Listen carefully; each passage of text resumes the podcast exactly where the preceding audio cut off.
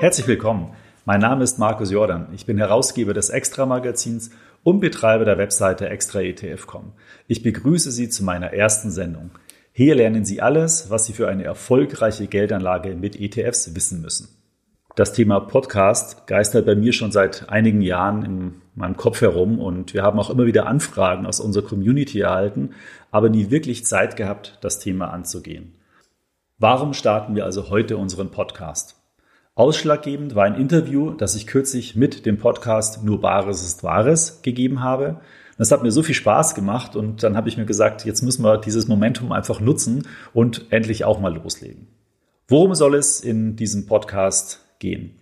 Das ist eigentlich ganz einfach. Natürlich geht es um die Geldanlage mit Exchange Traded Funds, also kurz ETFs. Mit unserer Webseite extraetf.com erreichen wir ja bereits jeden Monat Hunderttausende Anleger, die sich da über ETFs informieren. Und da gibt es noch unseren YouTube-Kanal und unsere Facebook-Gruppe ETF-Strategie mit inzwischen sogar rund 20.000 Mitgliedern. Über diese Plattformen werden uns natürlich täglich Fragen gestellt über ETFs, die wir dann auf unseren Kanälen beantworten. Und manche von diesen Antworten fließen dann in unser zweimonatlich erscheinendes Extra-Magazin ein. Manche beantworten wir mit ausführlichen Beiträgen in unserem Wissensbereich oder erstellen dann auch Videos auf unserem YouTube-Kanal. Ja, und was hat da noch gefehlt? Richtig, unser Podcast. So, und nun ist er also da und ich bin sehr gespannt, wie er Ihnen gefällt. Nun aber zum eigentlichen Thema dieser Podcast-Folge. Und ich habe mir natürlich im Vorfeld Gedanken gemacht, mit welchem Thema ich beginnen soll und habe mich dann aber relativ schnell für das Thema, was sind ETFs entschieden. Ja, das ist vielleicht nicht so spannend, äh, weil Sie ETFs womöglich schon kennen, aber ich finde es dennoch relativ gelungen für die Folge Nummer eins und zwar aus folgenden Gründen. Erstens feiern ETFs im April äh, das 20-jährige Jubiläum hier in Deutschland und zweitens sind wir ja ein ETF-Anlegerportal und ich finde, da sollte man einfach von Beginn an beginnen und deswegen glaube ich, dass so eine Grundlagenfolge zum Thema, was sind ETFs, eigentlich ganz gut passt. Speziell möchte ich auf drei Aspekte in dieser Folge eingehen. Das ist zum einen, was sind eigentlich ETFs? Also eine kurze Definition von ETFs. Warum sollten Sie ETFs nutzen? Da möchte ich nochmal auf die wesentlichen Vorteile eingehen, die ETFs aus meiner Sicht haben. Und als dritten Punkt möchte ich beleuchten, was kann man mit ETFs überhaupt machen? Also wie können Sie überhaupt ETFs einsetzen und wie können Sie investieren? Starten wir mit dem ersten Punkt. Was sind eigentlich ETFs? Wenn man sich die Definition von ETFs anhört, dann klingt es eigentlich ganz einfach.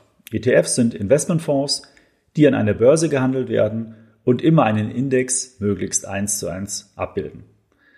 Sie sind also eine Kombination aus der Sicherheit eines Fonds und ein Investmentfonds zeichnet sich ja hauptsächlich durch das sogenannte Sondervermögen aus. Das heißt, das ist Geld, das abseits der Bilanzen der jeweiligen Produktanbieter, meistens Vermögensverwalter, verwahrt wird und die treuhänderisch sozusagen nur verantwortlich sind, dieses Vermögen zu verwalten.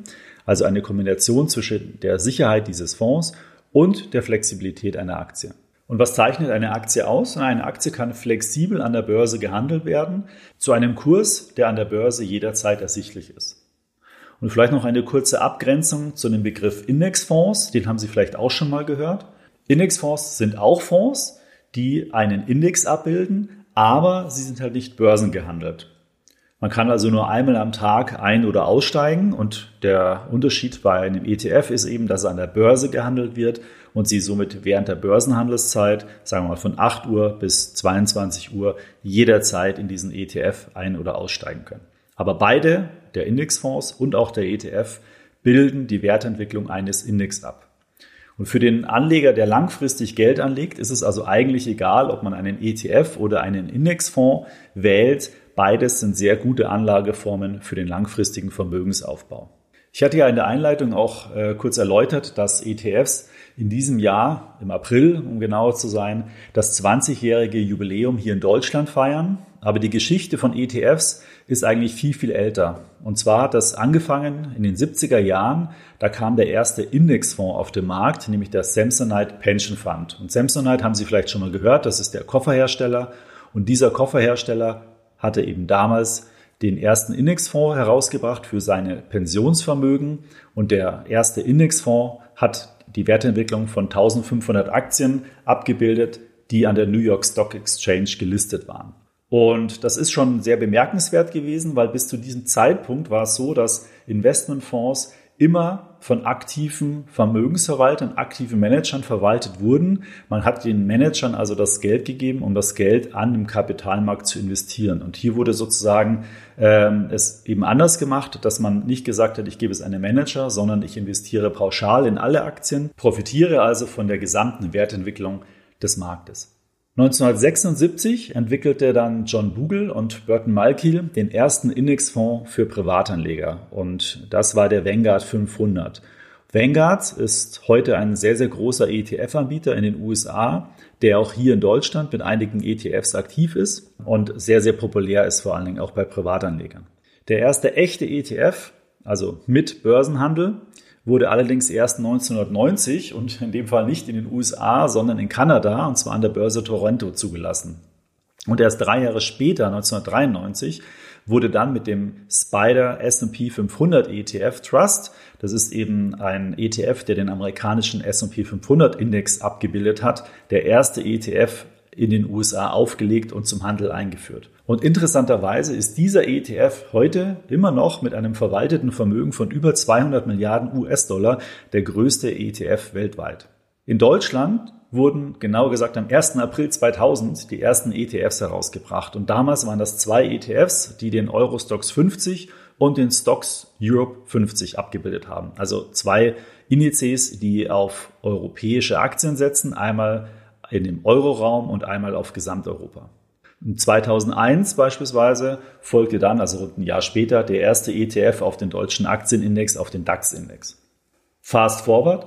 Heute sind in Deutschland rund 1600 ETFs handelbar und im Prinzip kann man mit diesen ETFs in jeden Markt und in jede Anlageklasse investieren. Man kann weltweit investieren, besonders populär ist hier der MSCI World Index. Man kann aber auch in Europa, in Asien, in Schwellenländer, in jeden Aktienmarkt investieren. Darüber hinaus sind auch andere Anlageklassen investierbar über ETFs, zum Beispiel Anleihen-ETFs oder Immobilien-ETFs. Und es sind sogar verschiedene Anlagestrategien äh, investierbar. Man äh, kann hier zum Beispiel die Dividendenstrategien oder Value- und Momentum-Strategien heranziehen. Es ist also nicht verwunderlich, warum Privatanleger immer mehr auf ETFs setzen. Und das in Form eines Sparplans, um Stück für Stück ein Vermögen aufzubauen oder auch als Einmalanlage. Und wir ermitteln monatlich auf Basis von 13 teilnehmenden Banken eine ETF-Statistik. Das heißt, die Banken melden uns jeden Monat verschiedene Informationen zum Anlageverhalten von deren Privatanlegerkunden in ETFs. Und daraus ermitteln wir dann diese Statistik. Und Ende März haben Privatanleger bei diesen 13 Banken rund 30 Milliarden Euro in ETFs investiert und noch beeindruckender ist die Zahl an ETF-Sparplänen, denn im März wurden rund 1,5 Millionen ETF-Sparpläne ausgeführt. Eine beeindruckende Zahl und das unterstreicht nochmal, dass äh, ETFs eben gerade bei Privatanlegern sehr, sehr beliebt sind. Und das sind sehr beeindruckende Zahlen und die sehr wahrscheinlich auch in den nächsten Jahren weiter stark wachsen werden. Und zwar aus gutem Grund. Und schauen wir uns deshalb doch mal den zweiten Punkt an und beleuchten wir die Punkte, warum Sie ETFs nutzen sollten. Und der wichtigste Vorteil ähm, von ETFs aus meiner Sicht sind die Kosten. Für die Verwaltung eines ETFs werden nämlich von dem Vermögensverwalter, also von dem Produktanbieter, deutlich weniger Kosten in Rechnung gestellt, als wenn Sie Ihr Geld beispielsweise von einem Fondsmanager verwalten lassen, der aktiv den Fonds managt. Das ist auch einleuchtend, denn ein ETF bildet ja nur passiv einen Index nach. Es muss also kein Fondsmanager eine aktive Anlageentscheidung treffen und damit muss diese auch nicht bezahlt werden. Und die günstigsten ETFs kosten so um die 0,1 Prozent pro Jahr. Das bedeutet, wenn man 10.000 Euro anlegt in einen ETF, kostet das gerade einmal 10 Euro Gebühren pro Jahr. Wenn man nun mehrere ETFs miteinander kombiniert und sich ein Portfolio zusammenstellt, dann wird man so im Jahr ungefähr Kosten von 30 äh, Euro beziehungsweise 0,3 Prozent pro Jahr haben. Zum Vergleich, aktiv gemanagte Fonds kosten rund 1,9 Prozent pro Jahr, also sprich 190 Euro pro Jahr. Und da muss der Fondsmanager schon sehr gut sein, um diese Mehrkosten pro Jahr wieder reinzuholen und vor allen Dingen sogar über mehrere Jahre, weil er muss ja jedes Jahr so gut sein, um diese Kosten zu rechtfertigen. Und das ist eben sehr unwahrscheinlich. Ein weiterer Punkt, der mir bei ETFs besonders gefällt, ist die Transparenz. Denn ich weiß zu jedem Zeit exakt, wie ich gerade investiert bin. Die ETF-Bestandteile werden veröffentlicht, werden auch bei uns auf extra ETF.com veröffentlicht, so dass man jederzeit sehen kann, in welches Wertpapier, in welches Land, in welchen Sektor bin ich investiert. Und wenn man sich jetzt dann eben vorstellt, man hat sich ein ETF-Portfolio mit mehreren ETFs zusammengebaut, ähm, ähm, dann ist das natürlich hervorragend, weil man nämlich genau weiß, wie man investiert ist. Und bei aktiven Fonds beispielsweise oder bei vielen anderen Finanzprodukten ist das eben so ohne weiteres nicht möglich. Das heißt, ETFs haben hier durch die hohe Transparenz einen ganz klaren Vorteil, damit Sie selbstbestimmt Ihre Anlageentscheidung treffen können. Das macht es dann sehr einfach, das Portfolio anzupassen und zu steuern. ETFs sind daher sehr flexibel einsetzbar. Es gibt zum Beispiel keine Bindefristen. Sie können jederzeit ETFs verkaufen und im Rahmen eines ETF-Sparplans sogar schon ab 10 Euro investieren. Der Handel ist jeden Tag über die Börse möglich. Sie können ähm, sich ein ETF-Portfolio mit mehreren oder auch nur einem ETF bauen. Es gibt also im Prinzip überhaupt keine Grenzen und das ist bei Finanzprodukten, bei Anlageprodukten sehr selten. Zudem vermeiden Sie mit ETFs eines der größten Risiken, äh, die es bei der Geldanlage überhaupt gibt. Und das ist das Konzentrationsrisiko. Wenn man nämlich alles auf eine Karte setzt, dann geht man sehr hohe Risiken ein. Man kann natürlich auch viel gewinnen, wenn diese Wette, sage ich mal, auch richtig funktioniert. Aber dadurch, dass ETFs immer einen Index abbilden und der Index sich in der Regel immer aus mehreren Aktien zusammensetzt, beim beliebten MSCI World Index sind es zum Beispiel rund 1800 Aktien. Und da ist das Kapital sehr breit gestreut und geht es mal einer Branche schlecht, können zum Beispiel Unternehmen aus einer anderen Branche womöglich davon profitieren. Das schützt dann vor Kursverlusten und macht die Anlage insgesamt stabiler. Dem langfristigen Vermögensaufbau steht damit also aus meiner Sicht nichts mehr im Wege. Im dritten Punkt möchte ich nun beleuchten, was man mit ETFs alles machen kann, also im Prinzip, wie man überhaupt investieren kann. Und zunächst, bevor Sie überhaupt investieren können, brauchen Sie ein Wertpapierdepot. Das muss man bei einer Bank eröffnen und wir empfehlen hier immer, ein Depot bei einer kostengünstigen Direktbank zu eröffnen, denn da spart man eben an den Kaufgebühren. Das heißt, nicht nur der ETF ist dann günstig, sondern auch das Erwerben oder das Verkaufen des ETFs ist da entsprechend günstig.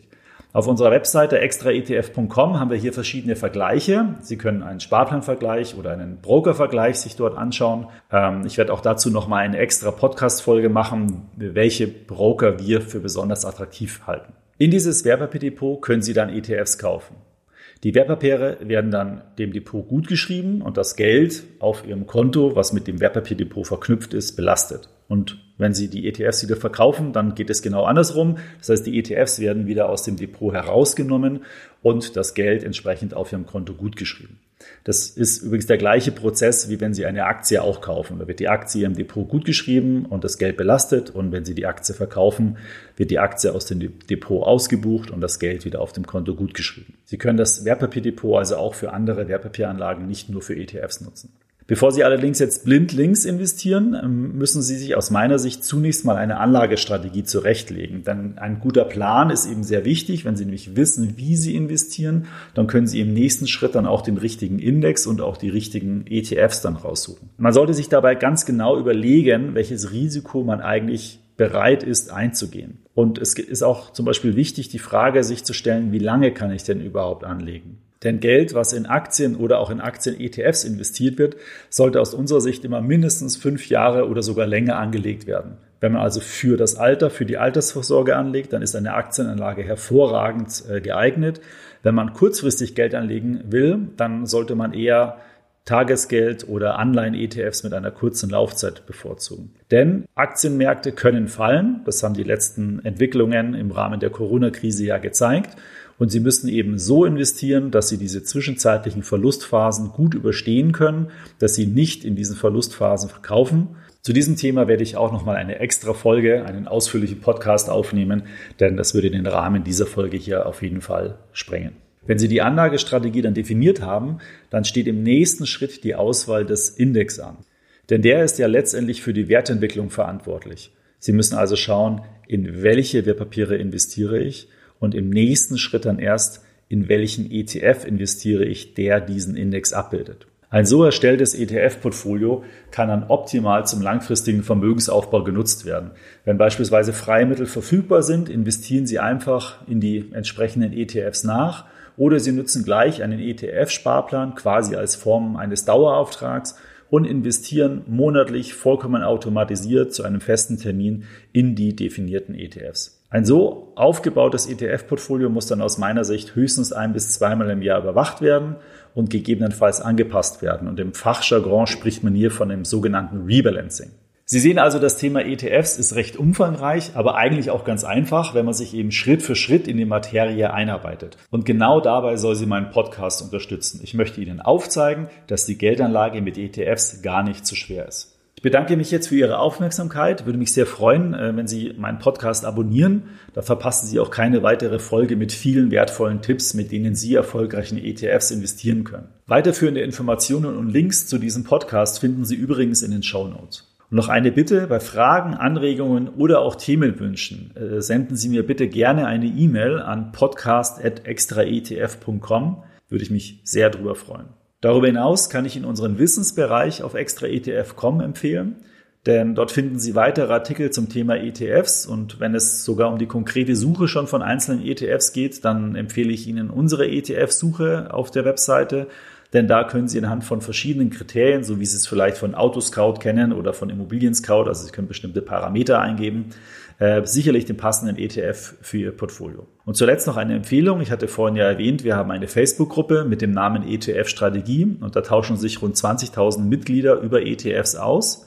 Schauen Sie doch da mal vorbei auf Facebook, werden Sie Teil unserer ETF-Community und da können Sie sicherlich nochmal viele Informationen aus den Diskussionen, die dort stattfinden, für Ihre Geldanlage herausziehen. Im nächsten Podcast beschäftige ich mich übrigens mit der Frage, wie Sie ein einfaches und kostengünstiges ETF-Portfolio erstellen können.